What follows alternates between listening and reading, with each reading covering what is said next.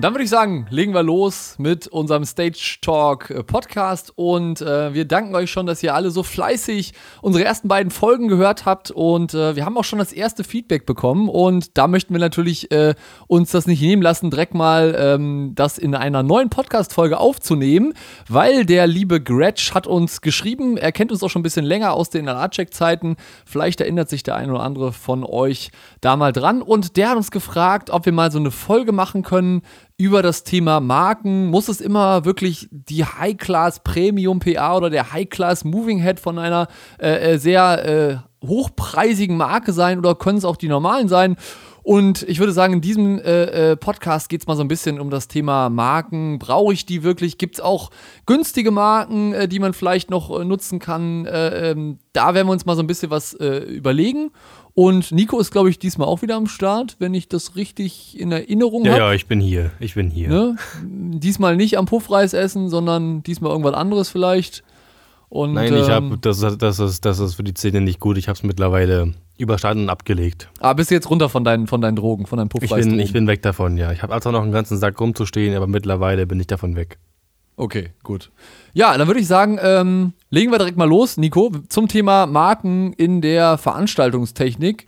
Erzähl doch mal ganz kurz, welche Marken du denn eigentlich so benutzt. Ja, also bei mir gibt es ja, die meisten werden es vielleicht sogar aus den Videos damals wissen, hauptsächlich Tonequipment und ähm, ich nutze im Mischpultbereich, ähm, bin ich ja treuer Benutzer von den Ellen Heath Pulten, die finde ich preis-leistungsmäßig einfach super, super gut. Ähm, natürlich hat jeder seine eigenen Vorzüge, das möchten wir nochmal am Anfang kurz betonen, dass es da natürlich kein wirkliches Gebäsche geben soll, dass jeder selber entscheiden muss. Aber ich bin mit dem sehr zufrieden. Äh, in Sachen PA nutze ich aus die aus der Pferden kommende Firma Voice Akustik. Also alles, was Lautsprecher und Verstärker ist, kommt von denen.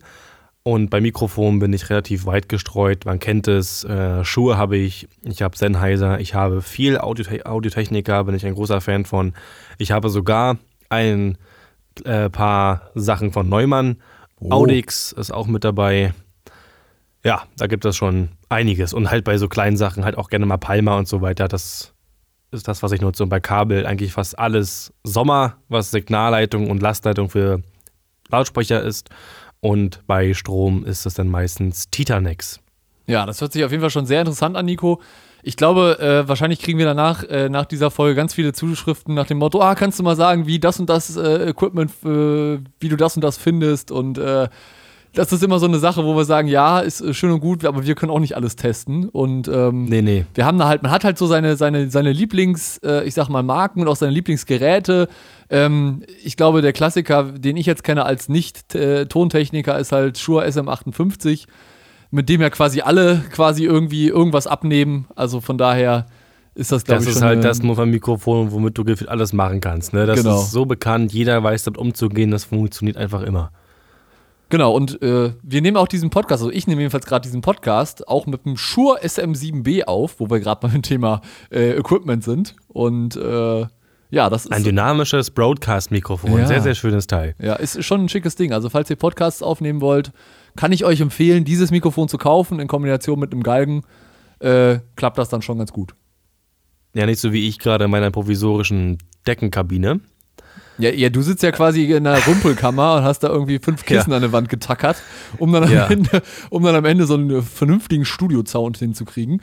Ich würde sagen, Nico, Nico, die nächste Folge können wir doch beide mal auf dem Klo machen. Ne? Setzen wir uns schön. Oh, aber dann bitte Mikrofon in der Schüssel, damit das genau. schön nachgrönt. Damit das schön ähm, halt. Nee, das, das hängt damit zusammen, die meisten wissen das noch gar nicht. Ich bin ja aus Berlin weggezogen. Ähm, ja, die Gründe könnten wir vielleicht mal woanders besprechen. Genau. Auf, jeden, also auf jeden Fall gibt es das eine große Liste. Und das, woran ich nicht gedacht habe, mein Zimmer ist natürlich unglaublich hallig, weil nichts mehr hier drin steht. Also wie nimmst du einen Podcast auf? Also habe ich meinen alten Molton-Vorhang genommen, habe hab mir den vor die Nase so wellig gehangen, habe links ein Mikrofonstativ genommen, den Galgen so wie ein T-Stück gemacht, darüber eine Winterdecke mit Daunen gefüllt und das ist gerade in einer Ecke in meinem Zimmer gerade so eine Mini- Aufnahmekabine, wo ich hier so vor meinem Mikrofon hocke. Übrigens vor dem Audiotechniker AT4040. Die ersten beiden Folgen waren noch mit dem BP40 aufgenommen, aber das klang mir dann doch ein bisschen für meine Stimme zu nasal. Genau, und an dieser Stelle auch nochmal der kurze Hinweis für alle Leute, die jetzt vielleicht nicht so vom Fach sind. Es wird in dieser Folge mehr um das Equipment gehen und mehr um die Marken. Also, falls ihr da ähm, nicht ganz so mitkommt, äh, einfach mal äh, entspannt zuhören und dann gucken wir einfach mal, was ihr davon mitbekommt und was nicht. Genau, in der Folge gehen wir jetzt ein, ein bisschen mal mehr in die Materie, eigentlich in den ersten beiden, aber es wird auch wieder normale Folgen geben, sag ich mal. Genau, wir wollen auch nicht zu technisch werden, aber zwischendurch muss das natürlich auch mal sein, weil natürlich unsere Leidenschaft äh, für die Technik äh, äh, schlägt, Nico, ne? Und äh, das lässt sich natürlich nie ganz vermeiden, deswegen ist jetzt diese Folge mal so ein bisschen äh, mehr techniklastig. Dann stellt sich mir noch die Frage, was du eigentlich verwendest. Ich meine, ich bin der erste Atombasierte, du hast ganz viel Licht, was nimmst du? Du bist da der Experte für. Ja, also grundsätzlich habe ich natürlich auch ein großes Sammelsurium unterschiedlichen ähm, Equipment und auch unterschiedlichen äh, Marken. Ähm, wer natürlich eine komplette detaillierte Übersicht haben will, der kann auch gerne mal unter unsere YouTube-Videos schauen. Da habe ich ein paar aufgelistet, wobei natürlich da in der Zwischenzeit auch wieder ein bisschen was dazugekommen ist und äh, sich auch ein bisschen was verändert hat. Grundsätzlich muss ich sagen, ähm, im Bereich Licht muss ich sagen, finde ich, find ich Robe extrem geil. Ähm, ich ich habe leider nicht die das Kohle sagst mir sogar das, ich als Tonler. Ja, ja, das ja. sagst sogar ich als Tonler. Ja, das Zeug ist super. Ja, aber ich, ich habe es auch letztens äh, bei einer Veranstaltung äh, äh, eingesetzt und ich muss halt einfach sagen, ne, das ist, ist einfach, es ist halt einfach eine andere Hausnummer und man sieht halt dann schon so ein bisschen den Unterschied. Aber was ja nicht heißt, dass äh, ich jetzt sage, hier, ne, alles, alles, was nicht Robe ist, ist äh, blöd, sondern ich sage einfach, okay, es hängt natürlich immer davon an, was du für einen Einsatzzweck hast, wie viel Budget du auch hast. Und da muss ich sagen, sind zum Beispiel, äh, finde ich halt Marken, zum Beispiel wie Eurolight, extrem cool, ne, weil die wirklich äh, ein günstiges äh, oder ein gutes Produkt zu einem günstigen Preis anbieten und äh, du da ordentlich was machen kannst. Ähm, da habe ich zum Beispiel die TMH X1, das ist ein ganz normaler Beam Moving Head der äh, eine 60 Watt COB-LED hat. Also das ist natürlich schon äh, ein cooles Ding. Klein und handlich ist nicht größer als eine Parkanne. Und äh, da kann man wirklich auch einiges rausholen. Oder halt natürlich auch ähm, der Klassiker bei allen DJs, der Phantom 50 äh, ähm, Moving Head der quasi äh, so das auch, auch so groß ist wie eine Parkkanne und da natürlich dann auch entsprechend äh, gut auf kleinen Veranstaltungen eingesetzt werden kann. Klar, habe ich jetzt eine größere Bühne, wo ich eine Band äh, äh vielleicht beleuchten will, äh, da ist, stößt dann vielleicht der Movie halt schon ein bisschen an die Grenzen. Deswegen, da ist natürlich dann, sind natürlich dann auch Marken wie, wie Robe oder wie auch zum Beispiel SGM ähm, natürlich dann eher gesetzt. Aber es ist halt auch immer eine Frage des Budgets, was kann ich mir auch leisten, was kann ich mir zumieten. Und ich denke, das ist halt auch ganz, ganz wichtig. Das ist so der Lichtteil. Ähm, beim Tonteil muss ich auch sagen, ich, ich, bin zwar kein Tonler, aber ich, ich, also wir haben bei uns auch in der, in der Band von meinem Vater, haben wir auch äh, sehr viel LNTs, also die QU16 und die QU24. Ähm, Sehr schön. Muss ich sagen, ich als Nicht-Tonler konnte das Ding quasi auch aus dem Stand bedienen und äh, war doch überrascht, wie viele Möglichkeiten man da hat und auch wie cool, coole Möglichkeiten man mit dem, äh, mit dem iPad hat, was man da alles einstellen kann. Also das ist schon echt klasse. Man sollte natürlich wissen, wo man äh, das Netzwerkkabel reinsteckt, dass man das nicht in den äh, Netzwerkport äh, für das Nein, digitale du hast es nicht wirklich für die Stage, für Nein, die das habe ich, das hab ich nicht gemacht, aber ich war auf einer Veranstaltung, wo ich dann äh, ja das auch im Familienkreis gemacht habe und dann hatten wir in der Familie aufgebaut und ich habe mich die ganze Zeit gewundert, warum irgendwie der, der Router verrückt gespielt hat und nichts ging. Ja, und im Endeffekt war das Kabel in der falschen Buchse drin, also das Netzwerkkabel. Das du war, Hero. Das war wirklich äh, so ein Aha-Moment, wo ich dann gedacht habe, okay, das war vielleicht nicht so klug.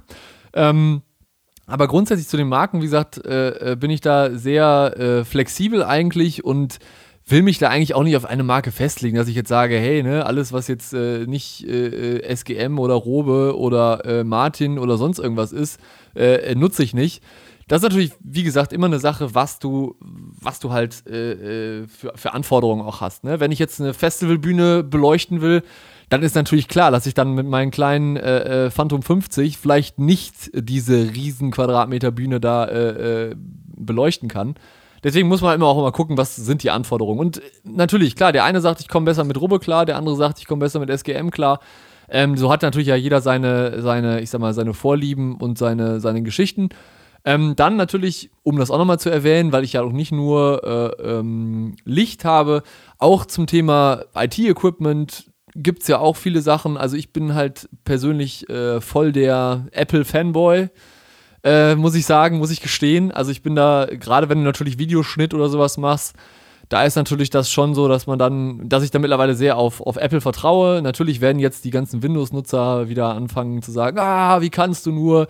Ähm, auch da wieder muss man natürlich für sich das Beste rausfinden und ich habe da eigentlich eine ganz coole Lösung gefunden, weil ich halt auch ein, ähm, ein MacBook habe, was ich dann quasi über einen äh, riesen Ultra-Widescreen-Monitor letztendlich als Desktop nutzen kann, aber ich bin halt auch so flexibel, dass ich unterwegs auch mal ein Video schneiden kann und ähm, damit natürlich auch gut loslaufen kann und da auch keine Probleme habe.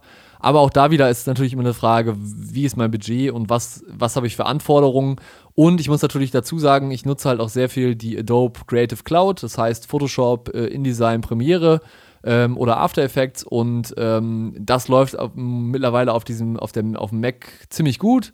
Und äh, da kann man natürlich vernünftig mitarbeiten. Deswegen ist halt auch so eine äh, finde ich halt, da ist, ist meiner Meinung nach der Mac auch, auch ganz cool. Vor allen Dingen, wenn du natürlich nicht nur die MacBook hast, sondern auch das ganze Ökosystem. Ne? Wenn du quasi, keine Ahnung, Apple TV hast, ein iPad und das Ganze einfach so, ich sag mal, instant funktioniert und du quasi keinen Medienbruch in dem Sinne drin hast, weil ich ganz, ganz einfach theoretisch auch äh, äh, Telefonanrufe über mein MacBook annehmen kann, mir Dateien von meinem Handy mal eben schnell auf dem MacBook via AirDrop schieben kann. Also das hat Apple schon ziemlich gut gelöst.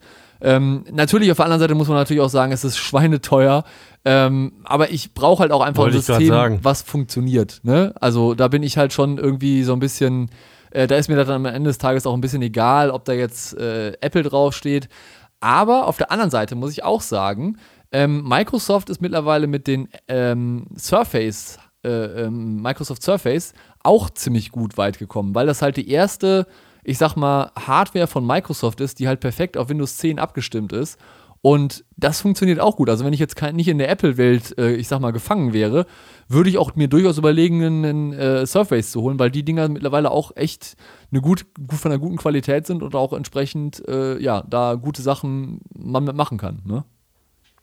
Man könnte halt wirklich das Apple-Windows-Thema unglaublich ausdehnen, aber ich habe für mich festgestellt, dass ich auf beides nicht mehr haten kann und auf beides aber auch nicht lieben kann, ähm, weil es hat Vor- und Nachteile. Ne? Bei Apple hast, hast, du den großen Vorteil, dass die halt nur mit sich selbst funktionieren müssen und dementsprechend schwer angreifbar sind und dafür aber halt unglaublich stabil funktionieren. Genau. Vor allem, wenn du einen Laptop äh, ja, weiß, weiß, ich nicht, als Beispiel von Asus und eines MacBooks vergleichst mit den gleichen Specs, wirst du feststellen, dass der Apple doch besser performt, weil eben das Betriebssystem nur dafür ausgelegt ist. Windows ja. muss aber auch auf dem Bankautomaten laufen.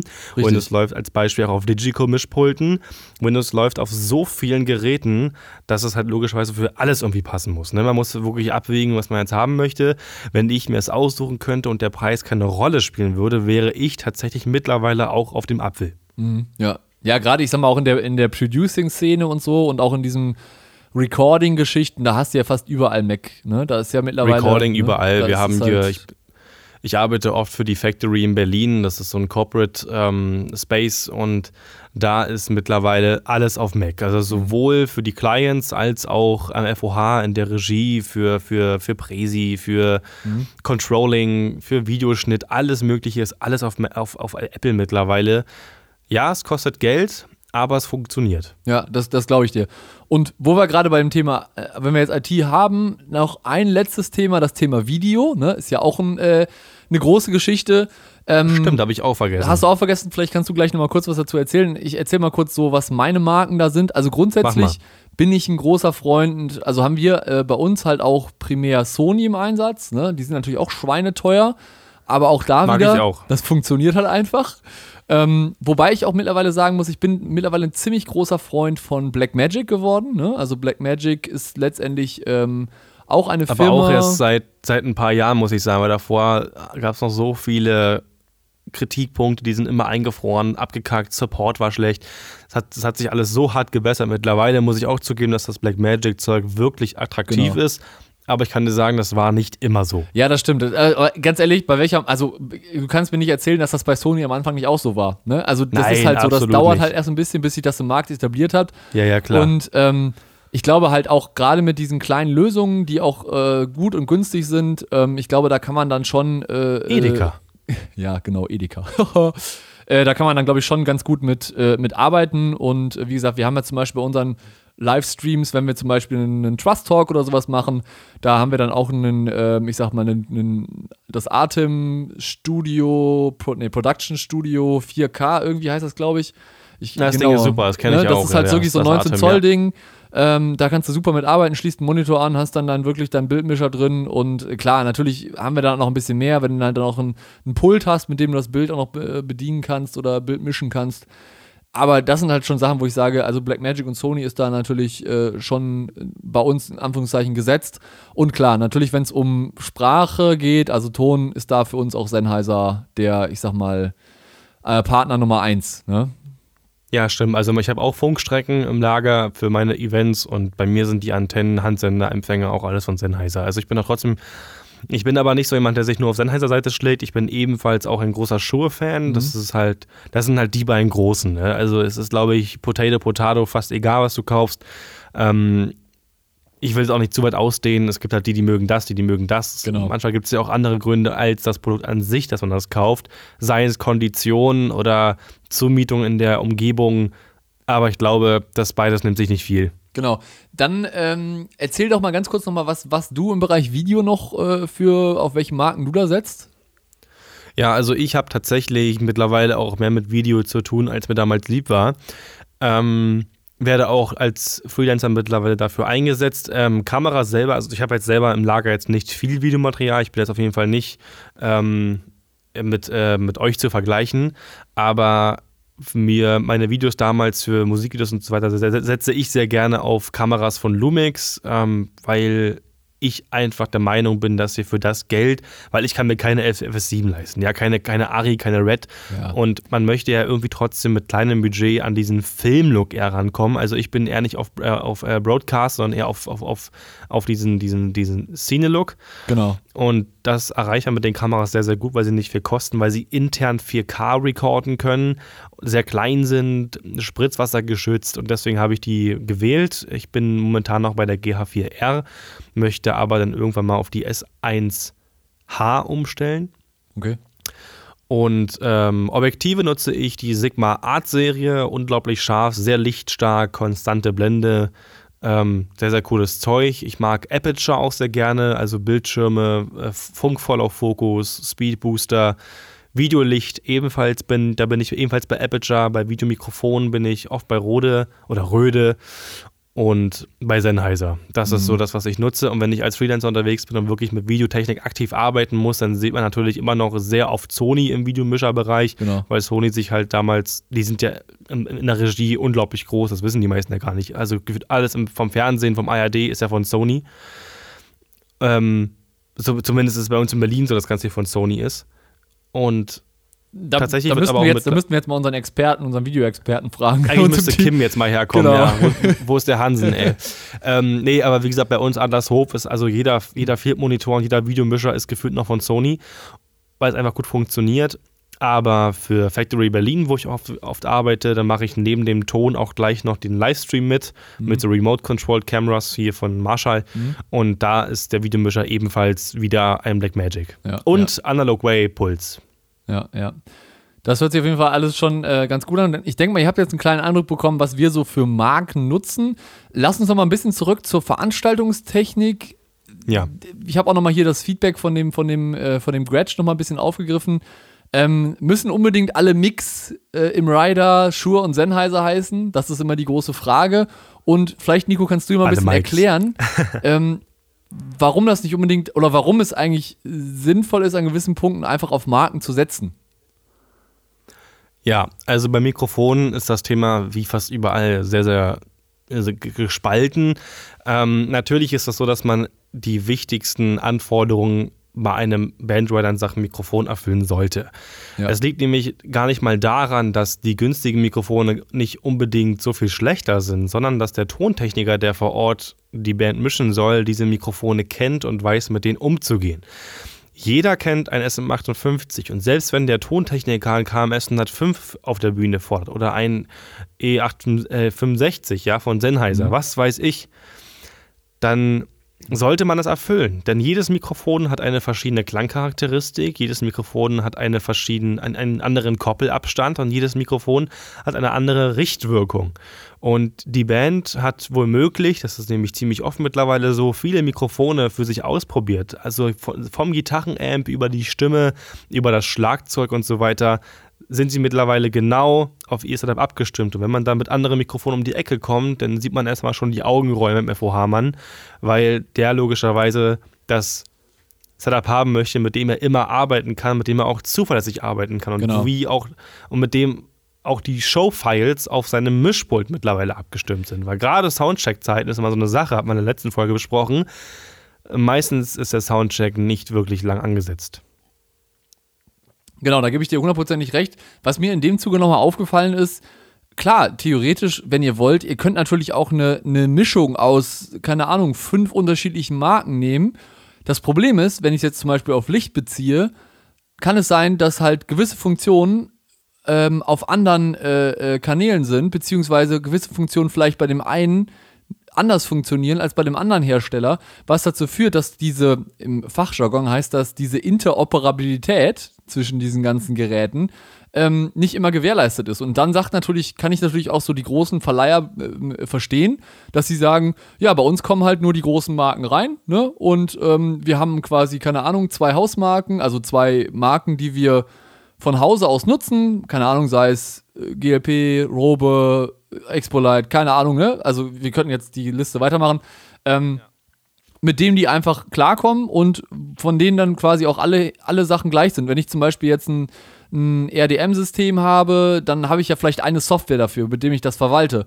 Wenn jetzt aber das zum Beispiel nicht funktioniert mit einem anderen Hersteller, weil da irgendwas nicht richtig konfiguriert ist oder weil der Moving Head irgendwie Probleme macht, dann ist natürlich das alles am Ende wieder Zeit auf der Produktion, die ich nicht habe, um irgendeinen Fehler zu suchen, weil irgendwas in dieser ganzen Kette dann nicht funktioniert. Und wenn du auf einer Produktion bist und eine Veranstaltungs Veranstaltung machst, dann muss das einfach laufen. Also da kann Nico definitiv mehr erzählen als ich, aber ich kann mir das auch, ich sehe das schon im Kleinen, äh, wenn wir wirklich eine kleine Veranstaltung machen, da ist das ja schon so, dass da muss das einfach laufen und da, muss einfach funktionieren und am Ende des Tages hast du halt auch einfach nicht so viel Zeit, so viel rumzuprobieren und zu gucken, ah, woran könnte es jetzt nicht. liegen. Deswegen ist, kann ich da schon die an, den Ansatz von so großen äh, Veranstaltungstechnikfirmen wie so einem PRG oder so verstehen. Die sagen, wir haben unsere Marken, auf die setzen wir, auf die haben wir, da wissen wir Bescheid, dass es funktioniert. Und klar, am Ende des Tages zahlst du auch für den Namen der Marke, ne? Das ist halt meistens so, ja. Aber worauf es ja auch noch ankommt ähm, bei den Marken, dass man die gleichen einsetzt, ist ja der Effekt, der erzielt werden soll. Wenn ich jetzt äh, ein, ein, ein, großes Rig habe und ich habe da eine Clay Parky-Lampe drin, eine Ayrton-Lampe, eine Robe, eine Martin und was weiß ich noch, mhm. also nehmen wir mal fünf verschiedene Typen und der Lichtdesigner sagt, ich möchte jetzt von allen Lampen das gleiche Blau haben. Genau. Und die Lampen machen es aber nicht additiv, sondern die haben eine subtrahive Farbmischung, also mit Dekrofiltern. Dann hat jede Lampe ein anderes Blau. So, das sieht schon mal nicht gut aus, ja. weil einfach jede Farbe anders ist. Es gibt andere Gobos, es gibt andere Brennweiten und so weiter und so fort. Sie sind einfach nicht miteinander kompatibel. Und das, was bringt es mir, ein Lager mit verschiedenen Lampen vollzustopfen, weil ich vielleicht gerade bei dem Händler XY wieder einen guten Preis bekomme, wenn es mir in der Praxis nicht hilft. Ich muss immer genau gucken, okay, ich habe sechs Lampen davon, acht Lampen davon, dann schicke ich die Lampen einfach auf die Veranstaltung und die, genau. Lampen auf die Veranstaltung oder die in das Rig und die in das Rig. Du musst immer viel zu viel überlegen. Wenn du aber halt als Beispiel 80 Megapointies im Lager hast, mhm. dann kannst du entweder alle kombinieren oder alle auf Richtig. verschiedenen Events schicken und du hast nie Probleme mit der Kompatibilität. Und am Ende des Tages kannst du natürlich dann, falls irgendwelche irgendwelche Probleme auftreten sollten, sofort Support geben, weil du weißt, okay, es sind alle Moving Heads gleich, alle haben vielleicht auch die gleiche Firmware drauf. Genau. Und du bist natürlich viel schneller einsatzfähig. Und was natürlich cool ist, wenn du jetzt sagst, okay, keine Ahnung, du bist halt einer von vielen Verleihern in deiner Region und auf einmal fragt irgendwie einer 80 Megapoints an, du hast aber nur 60, weißt aber, keine Ahnung, äh, der, der Hans Müller bei dir um die Ecke hat auch noch 20 auf dem Lager liegen, kannst du das natürlich auch wunderbar kombinieren. Das soll ja nicht heißen, dass man ähm, grundsätzlich nicht auf, ich sag mal, günstigere Marken setzen sollte. Ich würde aber halt eher sagen, wenn ihr euch so ein, so ein, wenn ihr euch Sachen kauft oder Equipment kauft allgemein in der Veranstaltungstechnik, solltet ihr euch vielleicht schon wirklich auf ein, auf eine Marke einschließen, beziehungsweise nicht zu viele unterschiedliche Marken mischen. Es kann ja auch sein, könnt, man kann ja auch bei, bei meinem großen T dann irgendwie Stereo kaufen. Finde ich ja auch total super, wenn du sagst, okay, ich habe davon, keine Ahnung, 30 Moving Heads. Ja, warum nicht, ne? Klar.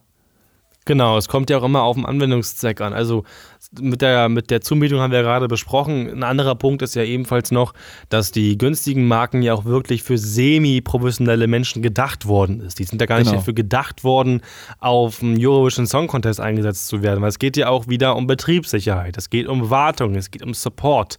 Wenn ich jetzt äh, mein ganzes Lager mit einer günstigen Marke komplett zuwerfe. Und ich habe ein großes Event und die Lampe hängt als Beispiel jetzt da eine ganze Woche drin. Sie muss ein Festival mitmachen und sie fällt gerade aus.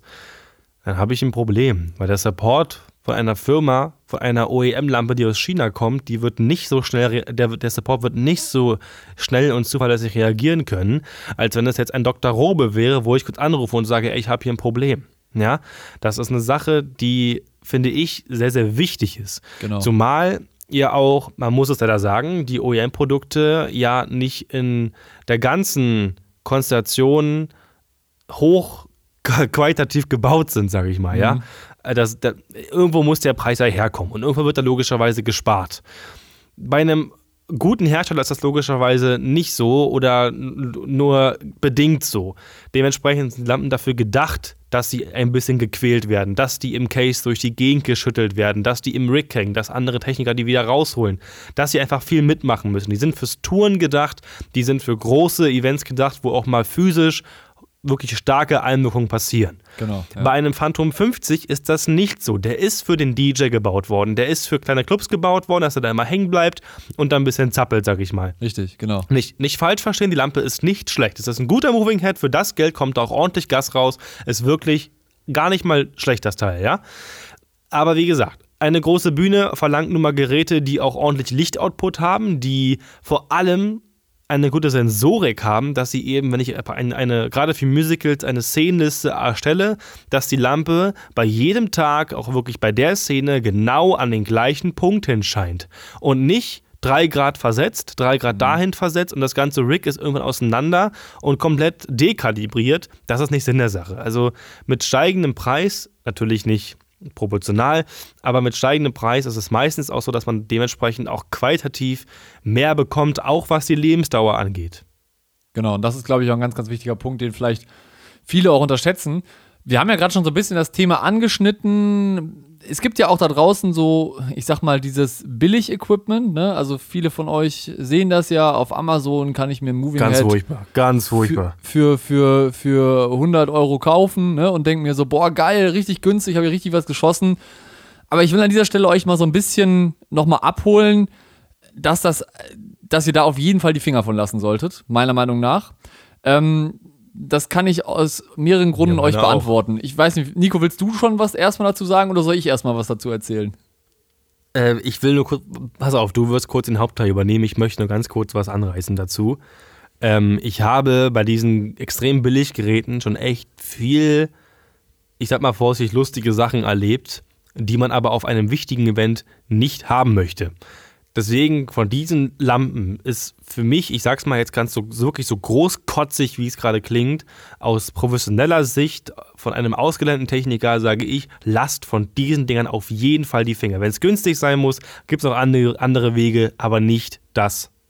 Genau, kannst du, kannst du mal kurz erwähnen, was da passiert ist? Kannst du das erzählen? Ja, kann ich machen, ist kein Problem. Es war eine Bar und da war praktisch, also es, es war so, ich habe Ton gemacht für meinen Ausbildungsbetrieb und da kamen ähm, Darsteller, also Musical-Darsteller aus Los Angeles und die haben da halt praktisch, das war eine, so eine, so eine Corporate-Event, also extrem teuer mit Anzügen mhm. und was weiß ich. Und die haben da zwischen den Menschen, die, die da gegessen haben, praktisch ähm, ja, Szenen aus dem bestehenden Musical live performt. Das war ungefähr 20 Minuten. Da haben wir halt auch überall L-Akustikbox im Dach versteckt. Das war ziemlich, ziemlich aufwendig. Mhm. Und dazwischen hängen überall so richtig billige Lampen, wo ich mich fragte, wie sowas da hinkommt. Aber ja, ungefähr 60 Moving Heads davon. Oh Kein Witz. Ja, 60 Stück. Bei zwei Lampen ging schon mal das Farbrad gar nicht mehr. Also alles, also bei zwei Lampen und der Shutter auch nicht mehr. Dementsprechend mhm. haben zwei dauerhaft weiß einfach gebeamt. Ja, super. Und es hat keinen Witz. Während der Show hat es aus einem Moving Head kurz geknallt und es kam Rauch aus dem Ding raus. Ja. Das ist kein Witz. Genau, und da sind wir natürlich direkt an dieser Stelle, wo ich dann wieder einhaken kann und sagen kann, ja, ist, äh, ihr solltet auf jeden Fall die Finger davon lassen, weil das ist nämlich zum Beispiel auch ein Grund, wohinter dann eine Versicherung mal ähm, euch fragt, wenn zum Beispiel die ganze Bar abgefackelt ist und es am Ende ein ganz großer Schaden ist, äh, fragt euch dann natürlich dann mal die Versicherung, ja, haben denn alle, äh, sind denn alle Produkte, die in diesem, Wa in diesem Laden waren, zertifiziert gewesen? Haben denn alle ein CE-Zeichen gehabt? Wie sieht es mit der Betriebssicherheit aus von diesen Geräten? Das sind alles Fragen, die natürlich äh, eine Versicherung stellen wird. Und ja, ich kann euch sagen, wenn ihr dann äh, die 50 Euro Moving Heads bei Amazon gekauft habt, äh, wo dann der äh, äh, Chinese sein China-Export-Logo, ne, wie CE auch manchmal so schön heißt, draufgeklebt hat, Ja. ähm, Kann ich doch gar kann nicht, ich- gar nicht kann, schlecht. kann der euch auf jeden Fall, also dann könntet ihr da richtig Probleme bekommen, weil ihr letztendlich äh, in dem Sinne hier in, in, in Deutschland der, der Inverkehrbringer seid. Das heißt, ihr seid derjenige, der am Ende dafür komplett haftet.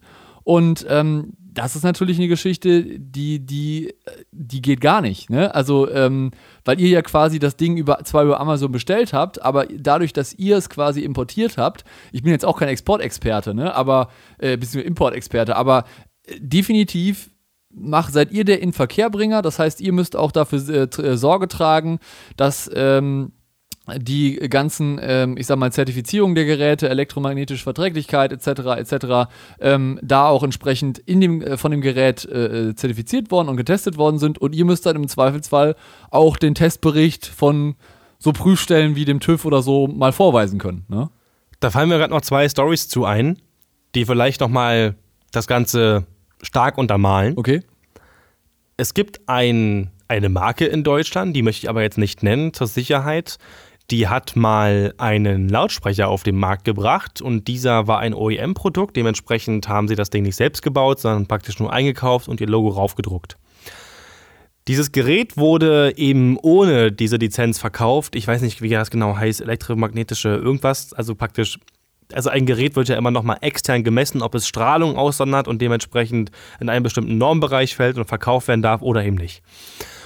Und ähm, dieses Gerät, dieser Lautsprecher, dieser Aktivlautsprecher hatte diesen Nachweis nicht. Und ich war live dabei, das ist kein Witz. Sobald man diesen Lautsprecher eingeschaltet hat, hatte man keinen Handyempfang mehr und die Funkmikrofone gingen gar nicht mehr. Genau. Wo ich mir dachte, okay, wenn sogar eine Schuhe-AD-Strecke, die wirklich saustabil ist, also wirklich mega stabil, wenn selbst die nicht mehr durchkommt, ich will gar nicht wissen, was für Mikrowellen gerade auf mein Gehirn einprallen, wenn dieses Gerät eingeschaltet ist. Das war wirklich krass. Also man will sich ja echt nicht vorstellen, wenn selbst das Handy keinen Empfang mehr hat neben dem Teil. Ja, dann, Ja? das ist halt so ein Punkt, wo wahrscheinlich äh, ähm, dieses Produkt bei jeder EMV-Prüfung, weil, wie gesagt, elektromagnetische Verträglichkeit, äh, ist ja. Ja. quasi dafür da, dass im Hintergrund, äh, also dass es abgeschirmt ist und nicht zu viel Strahlung raushaut, ähm, dann gnadenlos durchgefallen wäre. Und äh, das ist auch der Grund, warum dann zum Beispiel so Chinesen das hier irgendwie anbieten, weil sie äh, vielleicht auch entweder das gar nicht wissen oder einfach äh, das eingehen und sagen, ja, gut, bin ich ja nicht für zuständig, in Anführungszeichen. Ne? Ich glaube, es ist ihnen auch völlig egal. Weil Genau. da, ist die, da ist die Gesetzeslage sowas von entspannt, dass, den, dass den, das wahrscheinlich wirklich egal ist. Ähm, noch eine kurze Geschichte kann ich erzählen. Es gibt ja auch unzählige Sharpie-Nachbauten. Also den, den Ja. Clay Parky Sharpie, kennst du ja bestimmt auch. Äh, eigentlich so die bekannteste Beamlampe, die ich kenne. Ich wollte gerade sagen. Ja. Und ähm, da gab es ja auch von sämtlichen Kleinmarken, die das Ding OEM ein eingekauft haben, Beam, 5R, 7R, schieß mich tot. Äh, das 7R und 5R, du bist der Fachmann, steht, glaube ich, für das Leuchtmittel, richtig? Genau, ja. Ja, gen- genau, genau. Das praktisch da verbaut wurde. Und ähm, da wurden wohl, äh, ohne dass, dass man das wusste, wurden diese Nachbauten eben gekauft, in dem Anschein, die dachten, das wären die originalen Sharpies, aber das waren sie eben nicht. Und die hingen dann im Dach zu einer Vorführung. Und ihr müsst euch vorstellen, ihr habt die Bühne vor euch und links und rechts neben der Bühne wurden geflogen zwei Meter Traversen. Und da hingen jeweils vier Stück von den Lampen. Also dementsprechend immer vier Beam-Moving Heads nebeneinander. Die Bühne war fünf Meter hoch und hatte halt darüber nochmal fünf Meter eben, das war halt ein Theaterhaus für eben so Rückwände und so weiter. Und dementsprechend konnte dieses Moving Head Rig auch nach oben und unten fahren. Als für das nächste Bühnenbild die Moving Heads nach oben gefahren sind, Ja. sind die Moving Head Köpfe im 90 Grad Winkel nach rechts gefahren, sodass sich praktisch die Linsen der Moving Heads gegenseitig anschauen. also so, also nach rechts. Ja. Was ist passiert? Der Shutter ist nicht zugegangen, Hm? der Brenner war noch an und irgendwann tropfte es Plastik von der Decke. Ja, klar. Und so eine 5R und 7R Lampe, die haben halt un eine unglaubliche Hitte Hitzeentwicklung, vor allem im Brennpunkt, da wo sich praktisch der Strahl kreuzt, neben, also nach der Linse. Und was soll ich sagen? Die Lampen haben sich gegenseitig in die Moving Head Arme Löcher reingebrannt, also reingekokelt und es tropfte wirklich Genau. Kunststoff von der Decke und bildete auf dem Boden so eine kleine Kleckerburg. Ja, aber das sind die Stories, die leider dann nicht so oft erzählt werden. Und deswegen nochmal der Appell an euch alle da draußen. Spart lieber ein bisschen das Geld, investiert lieber in, in äh, Marken von, von Herstellern. Ne? Wie gesagt, es gibt ja auch, es muss ja nicht immer, es müssen ja nicht immer die High-Class-Marken sein. Es gibt auch wirklich gute und solide Marken, äh, wie, keine Ahnung, Showtech, ähm, Eurolight, die wirklich solide sind, für, ich sag mal, Einsteiger gut geeignet sind. Also, wie gesagt, schaut auch mal bei Eurolight, die haben auch, ich sag mal, ich sag mal, preisgünstigere Moving Heads zum Beispiel im Angebot, die auch wirklich sich jeder leisten kann und ganz ehrlich, da lieber ein bisschen sparen und dann was Vernünftiges kaufen, als wenn ihr dann wirklich da auch ähm, ein Risiko eingeht und das dann irgendwie äh, am Ende ihr damit im Knast landet oder ihr eine große, äh, eine große ja, Schadensersatzklage am Hals habt, wo ihr dann auf einmal, die Ver- äh, ne? die Verantwortung übernimmt ja in dem Moment Steinecke Showtechnik für euch, weil die importieren das Teil Genau. und die überprüfen das, ob es allen Richtlinien entspricht. Das heißt, entspricht. Das heißt, wenn ihr das Teil von denen kauft, dann könnt ihr auch euch sicher sein, dass es bei euch sicher zum Einsatz kommen kann. Genau, die Kollegen, man weiß es auch, auch aus erster Hand, die haben halt auch eine Qualitätskontrolle. Das heißt, alle Chargen, die die da bekommen, werden natürlich durch die Qualitätskontrolle von denen nochmal extra geprüft und da wird auch gecheckt, ob alles in Ordnung ist. Und ähm, sie geben euch ein Produkt, was auf jeden Fall ihr auf dem Markt nutzen könnt. Äh, die sind natürlich alle entsprechend zertifiziert, die Geräte. Das heißt, da könnt ihr euch sicher sein, dass, das, dass da alles mit rechten Dingen zugeht. Und was man natürlich auch, was viele auch nicht bedenken, was ist denn mal, wenn ihr jetzt so ein 50 Euro Moving Head bei Amazon gekauft habt und da irgendein Teil kaputt gibt? Da könnt ihr euch, glaube ich, denken, dass ihr dem Chinamann zwar schreiben könnt und sagen könnt, ha, hier geht nicht, schickt mal einen, äh, einen Ersatzteil. Ähm, wenn ihr Glück habt, antwortet er. Und wenn ihr auch Glück Das habt, ist ihr- scheißegal. Genau. Äh, Am Ende des Tages könnt ihr das Ding nicht wegschmeißen. Und das ist natürlich auch so ein Ding, das Thema Service und Reparatur und Ersatzteile. Wenn, wenn ihr Probleme habt mit eurem Moving Head und da irgendwas nicht funktioniert, ruft ihr einmal bei Steinecke zum Beispiel an und sagt, hier, ich habe da irgendwie Probleme, könnt ihr mir helfen? Dann helfen die euch am Telefon schon und wenn das dann nicht funktioniert, schickt er den Gerät, äh, schickt das Gerät zu, zu Steinecke zum Beispiel ein und die reparieren das für euch. Habe ich auch schon des Öfteren gehabt, dass da irgendwas nicht ganz so gut geklappt hat und aber das ging super schnell, alles war repariert, alles lief am Ende wieder und das habt ihr zum Beispiel bei diesen Billig-Moving Heads oder bei diesen Billiggeräten von Amazon oder wo, wo immer sie auch kauft. Überhaupt nicht. Ne? Überhaupt nicht, genau. Wenn welche, es gibt einen Hersteller, also ich, nur mal so, die Marke, die weiß nicht, dass ich das gerade über die sage, aber ich möchte mal eine Marke hier ganz groß loben, was Licht angeht, mit denen ich äh, über andere Firmen gute Erfahrungen gemacht habe und wenn ich mir jemals Licht kaufen würde, dann wäre es bei denen und zwar JB Lighting. Das sind, das ist eine super tolle Firma, das ist ein großartiger Hersteller aus Deutschland und das ist für mich Service, weil die wirklich cool Lampen bauen, die wirklich lange halten, also super lange. Ja. Und wenn du irgendwas brauchst, rufst du da an und die sagen, ja, kein Problem, schicke ich dir rum. So, das ist für mich einfach Service, das muss funktionieren, das kannst du bei anderen wirklich vergessen. Ja, ja, ich glaube, du hast, du hast auf jeden Fall auch mehr Erfahrung als ich, weil ich, wie gesagt, nicht ganz so in der Branche drin bin, ähm, beziehungsweise da jetzt als Veranstaltungstechniker nicht ganz so viel unterwegs bin. Und äh, ja, das ist halt, und ich glaube auch am Ende des Tages ähm, ist, sagt deine Marke auch so ein bisschen über dich aus, wie gut dein Service auch dahinter ist, wie du hinter deiner Marke stehst ne, als Unternehmen. Ne? Wenn du jetzt so ein JB Lighting nimmst oder so ein Steinecke, da weißt du halt, welche Leute dahinter stecken, dass die auch für ihre Produkte bestehen und teilweise auch dann die Kollegen zum Beispiel bei Steinecke weiß ich, die dann zum Beispiel auch äh, äh, selber Produkte entwickeln für den Markt. Ne? Also bestes Beispiel, so ein Eurolight Color Chief.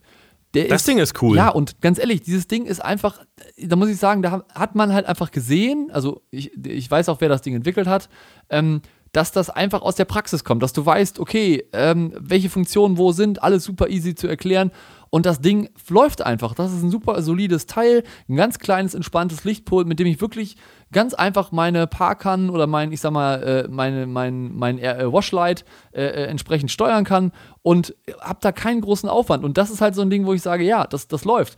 Und wenn man natürlich dann auf der anderen Seite sieht, wenn dann wieder äh, auf diversen ProLight und Sounds oder Messen dann wieder äh, irgendwelche chinesischen Kollegen wieder die fünfte, äh, das fünfte Plagiat von der Grandma vorstellen, ähm, dann sollte man natürlich darauf aufpassen, weil ihr macht euch in dem Sinne dann auch strafbar, wenn ihr die Sachen zum Beispiel kauft.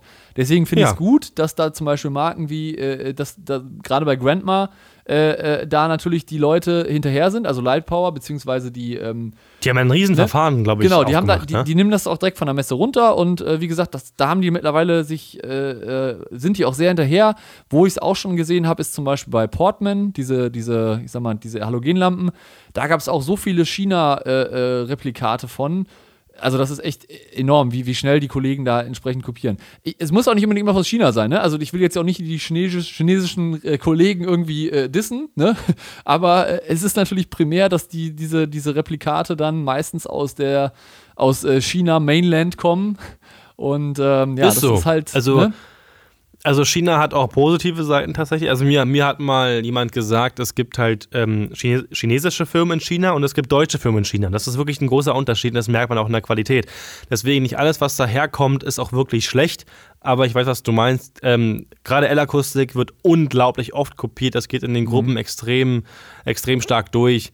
Ähm, was ich dann nur krass finde, muss ich ehrlich sagen, wenn es die chinesischen Firmen schon geschafft haben, die originalen Zulieferer für sich zu gewinnen.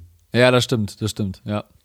Das ist bei L-Akustik beim DSP schon so passiert. Ja, die haben wirklich die alte LA8, die niemand mehr kauft, aber trotzdem haben sie nachgebaut, mit dem originalen L-Akustik DSP bestückt. Mhm. Wo ich mich frage, wow, sag mal, der Zulieferer, der weiß doch, dass L-Akustik sein größter Kunde ist. Checkt ja. der das nicht, dass gerade ein anderer das gleiche also weiß ich meine, das ist dann wieder was, was ich mich frage, ob denn Geld wieder so wichtig ist, dass das ihnen egal ist, dass denn ihr Partner also ihre Partnerfirma damit zugrunde gehen könnte oder nicht. Also weißt du, was ich meine? Das ist halt ja. wieder ein bisschen paradox. Ja, aber, wo, wobei du hast halt Chine die, die, die, chinesischen Firmen sind halt so, ne, dass die halt sagen, okay, äh, wer den besten Preis zahlt und wer die meisten Sachen abnimmt, der ist halt dann äh, Partner Nummer eins. Und ich glaube, die sind dann nicht so wie wir, wir ja. Deutschen, die sagen, oh, wenn, jetzt, äh, wenn ich jetzt Zulieferer eins habe, äh, dann soll der bloß nicht meinen Konkurrenten beliefern. Das ist denen, glaube ich, da so ein bisschen egal. Und wie du auch schon sagtest, nicht alles aus China ist schlecht. Ne? Es gibt ja auch es gibt wirklich Produkte aus China, die sind gut, ne? Ähm, ja. Und die, die funktionieren halt auch einfach. Und was natürlich auch da, da vielleicht ein bisschen mal zusammenhängt, dass du vielleicht einen deutschen Ingenieur hast, der in dem Werk quasi verantwortlich ist und natürlich da für die Qualität und auch für die, für die, für die Montage zuständig ist und äh, denen natürlich dann auch so ein bisschen diese, diese deutsche Wertarbeit oder dieses deutsche Qualitätsmerkmal mitgibt, damit du das natürlich dann auch äh, gut verkaufen kannst, ne? Genau, das beste Beispiel dafür kann ich dir wirklich aus erster Hand erzählen. Henry Dahm mag vielleicht ein paar Leuten ein Name sein. Henry Dahm war damals lange Zeit bei Kling und Freitag mhm. und ähm, ist seit vielen Jahren auch ähm, ja, ganz großer Entwickler bei Voice Akustik.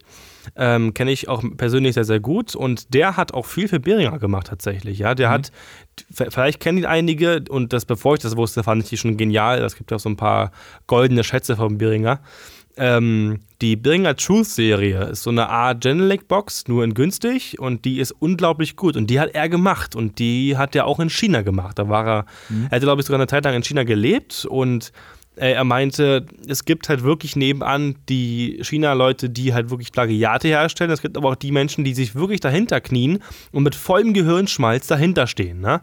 Das ist wirklich, das sind zwei verschiedene Welten in diesem Land. Das ist wirklich so. Um mal unser Beispiel vom Anfang wieder zurückzukommen, natürlich produziert so ein Apple auch in China. Ne? Also äh, Foxconn ja. ist quasi der Nummer 1 Zulieferer von, von Apple und die produzieren alles in China. Das heißt, äh, es muss nicht immer nur schlechte Qualität sein. Ne? Also das sollte man auf Absolut jeden Fall auch nicht. differenziert betrachten. Ne? Genau. Und was ich jetzt mal ganz kurz bei diesem ganzen Markengebäsch, was wir gerade hatten, was ich mal kurz noch mal einwerfen möchte. Wenn du nicht das nötige Know-how hast, dein Zeug zu bedienen, es zu steuern und zu verwalten, dann bringt dir auch die beste Robelampe und der beste, was weiß ich, Lautsprecher einfach mal gar nichts. Ist einfach so. Und dementsprechend gibt es ja auch günstige und teure Marken. Die teuren Marken sind natürlich meistens, natürlich auch wieder schwarze Schafe, meistens für den Pro-Markt gedacht. Und genau. die günstigen Marken, wie zum Beispiel The Box Hausmarke von Thomann als Beispiel, sind eben für den semi-professionellen Anwender gedacht. Und denen ist auch klar, deswegen sind teilweise auch die Controller, die Programme und die Bedienung der Boxen so einfach gestaltet. Denen ist klar, dass dahinter kein unglaublicher Toningenieur steckt. Und so sind sie auch gebaut. Deswegen kann man aber auch von diesen ganz kleinen Firmen keine Performance erwarten, mit der man das Festival Wacken beschallen könnte. Genau, da, da bin ich auch ganz deiner Meinung. Und ich glaube halt, viele Leute, auch gerade in den sozialen Netzwerken, auf Facebook sieht man es halt immer, die, die vergleichen dann irgendwie Apfel mit, Äpfel mit Birnen. Ne? Die sagen dann, ja, wieso das kann kannst dann, du nicht machen. Ne, wieso kann dann diese Box, Box irgendwie nicht mit meinem L-Akustik-System mithalten? Ne? Das ist halt so, ne? Genau, das sind zwei verschiedene Welten. Das ist einfach nicht gebaut worden. Das kostet einfach mal Faktor 10 Unterschied. So. Genau, ja. Ist einfach so. Ja, das ist einfach. Ich meine, ich bin der Meinung, aber das ist wieder eine Meinung. Ähm, auch nicht alles, was L-Akustik baut, ist der Knaller. Ja, das mhm. ist einfach so. Das ist aber bei jeder Marke irgendwo so. Ja, es, aber gibt, halt, es gibt halt gute, einen gute, großen Unterschied. Gute, gute Serien, ne? Also, und, und wo man sagt, ja, ist okay, aber haut mich jetzt nicht vom Hocker, ne? Also ich glaube, genau. so, so, so, Produkte hat, glaube ich, jeder Hersteller da draußen, egal welche Marke es ist, dass man sagt, keine Ahnung, die eine, das eine Produkt geht mega durch die Decke und das andere denkst du so, ja, ist okay, aber haut mich genau, also Hocker, alles ist, funktioniert schon irgendwie, Genau. man kann damit arbeiten, aber nicht alles ist Yellow from the Egg, weißt du? Aber Genau. but it goes, so, Ja, so ist genau, es halt. It works. Genau, it works fine. So.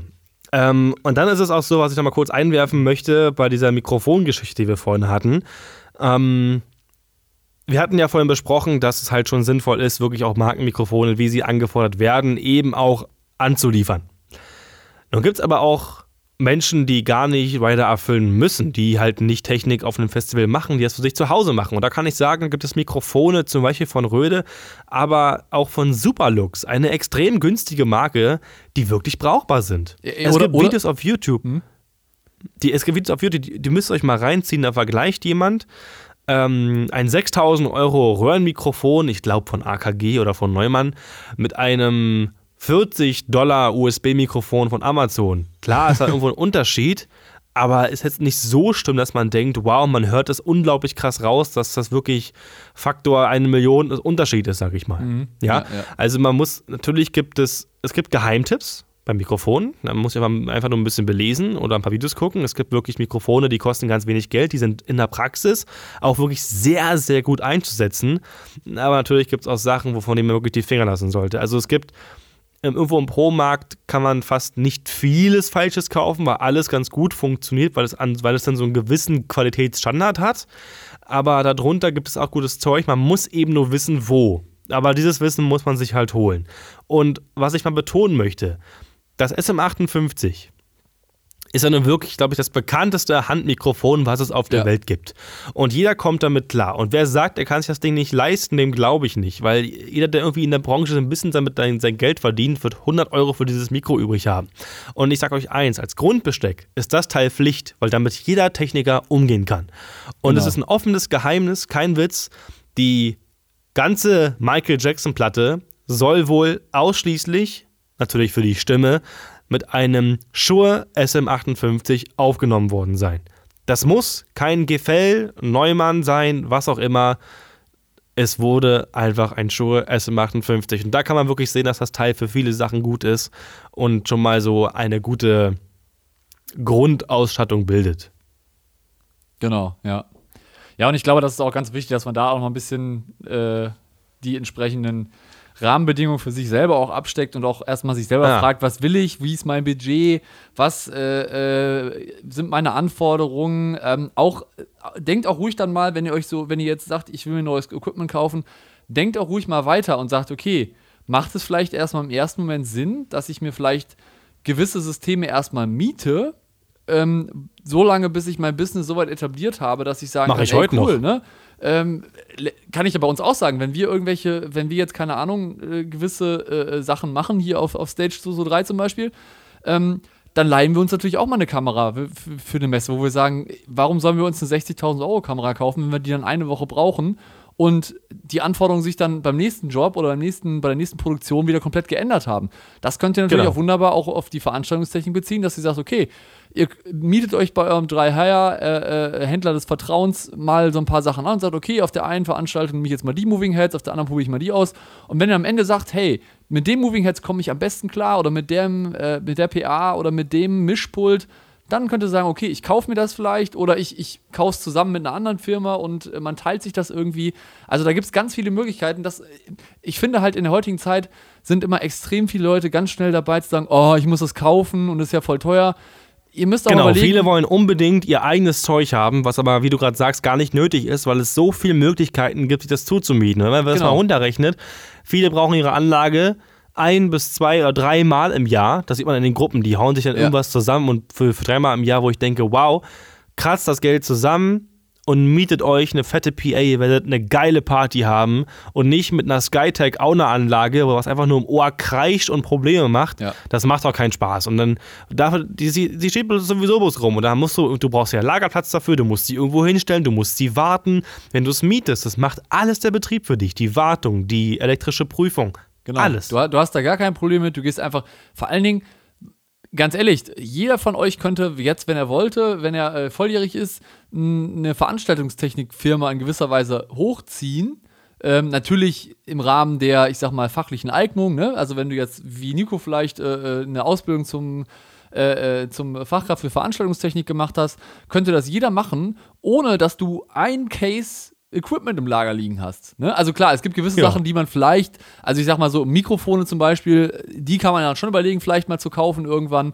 Ja, ein Aber- iPad und ein Router zum Ne? Remoten, das hat irgendwie jeder so. Genau. Das wäre auch ganz sinnvoll, aber nicht jeder braucht gleich ein fettes Mischpult, eine große PA für ein Festival, ist Quatsch. Genau, richtig. Und, und da müsst ihr auch mal ein bisschen weiterdenken und gucken, okay, was kann ich denn da wirklich rausholen? Wie kann ich das skalieren? Und wenn ihr irgendwann feststellt, boah, krass, äh, ich habe jetzt ständig einen Kunden, der ständig jetzt irgendwie alle zwei Wochen bei mir ein komplettes System anfragt, dann kann der Kunde euch ja im Endeffekt euer Equipment, was ihr zukünftig vielleicht kaufen wollt, einfach refinanzieren. Ne? Das müsst ihr natürlich dann auch betriebswirtschaftlich mal Genau. durchrechnen, dass du einfach dem Kunden dann noch 20% Marge oben drauf packst und sagst, okay, das kostet so und so viel und damit hast du das Equipment, quasi was du mietest, sowieso dann schon mit dem Mietpreis plus 20% Marge obendrauf äh, quasi schon, schon reingespielt und machst natürlich dadurch zusätzlich auch nochmal Gewinne. Ne?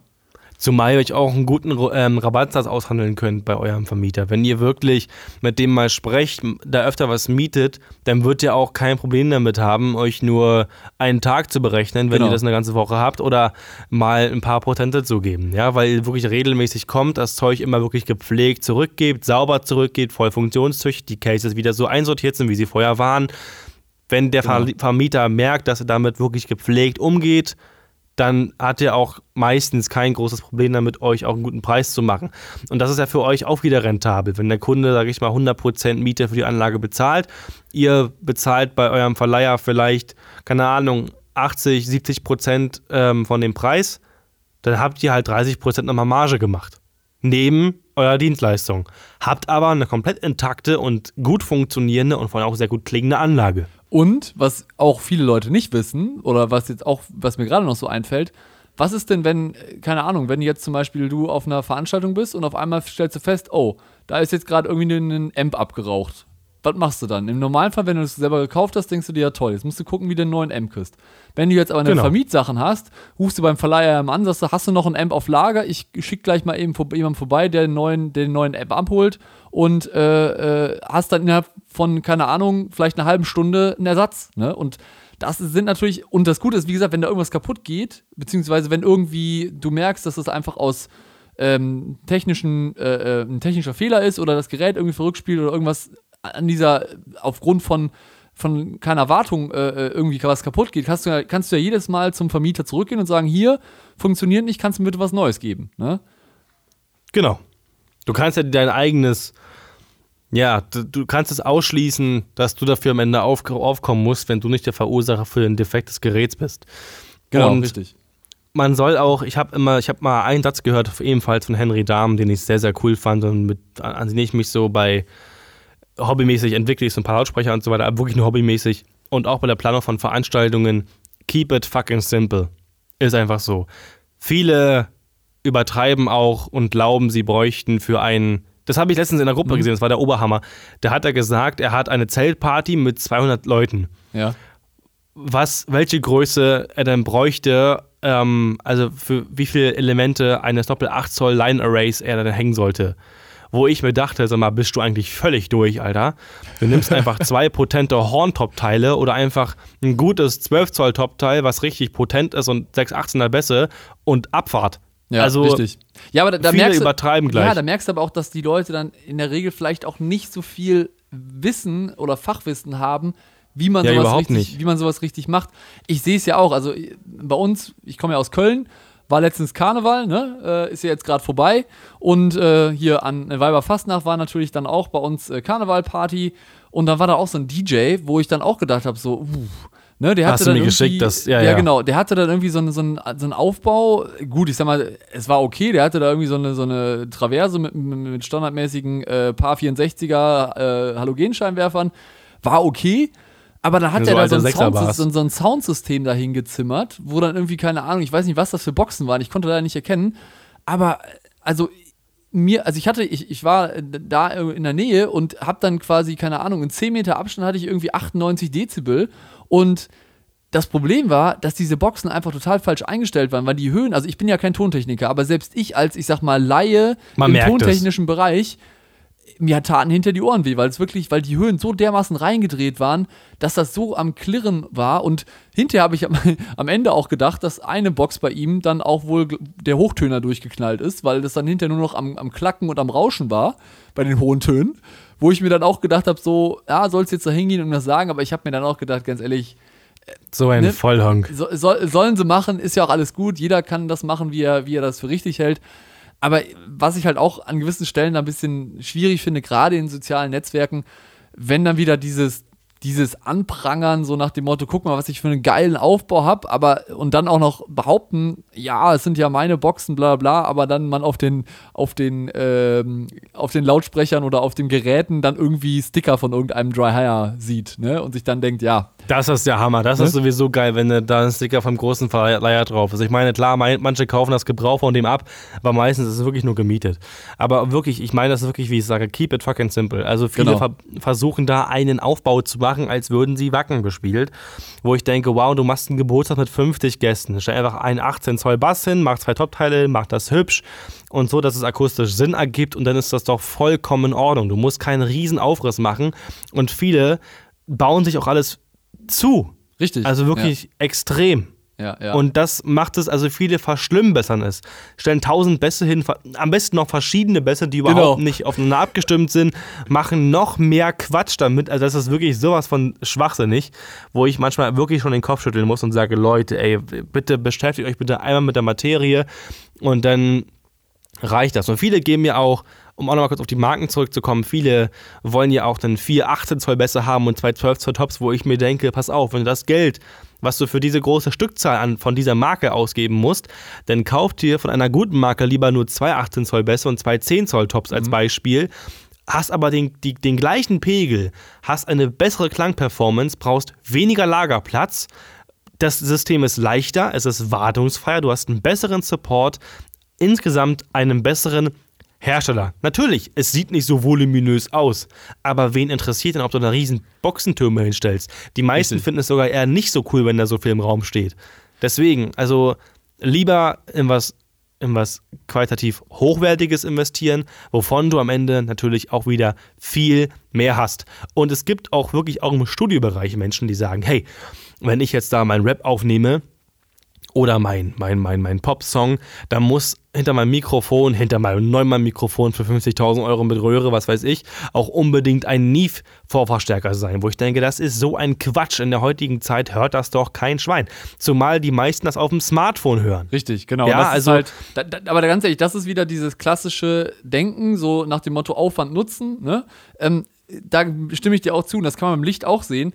Äh, Ja. Ganz ehrlich, Leute, kauft euch lieber, äh, kauft euch lieber vier Moving Heads von der gleichen Marke, von dem gleichen, vom gleichen Typ, als wenn ihr vier unterschiedliche Marken, vier unterschiedliche Typen habt und dann sieht das aus wie so ein wie so eine Sammelsorium von irgendwas, was ihr quasi Ja, nicht eine russische. Party, eine russische, russische, russische Disco einfach.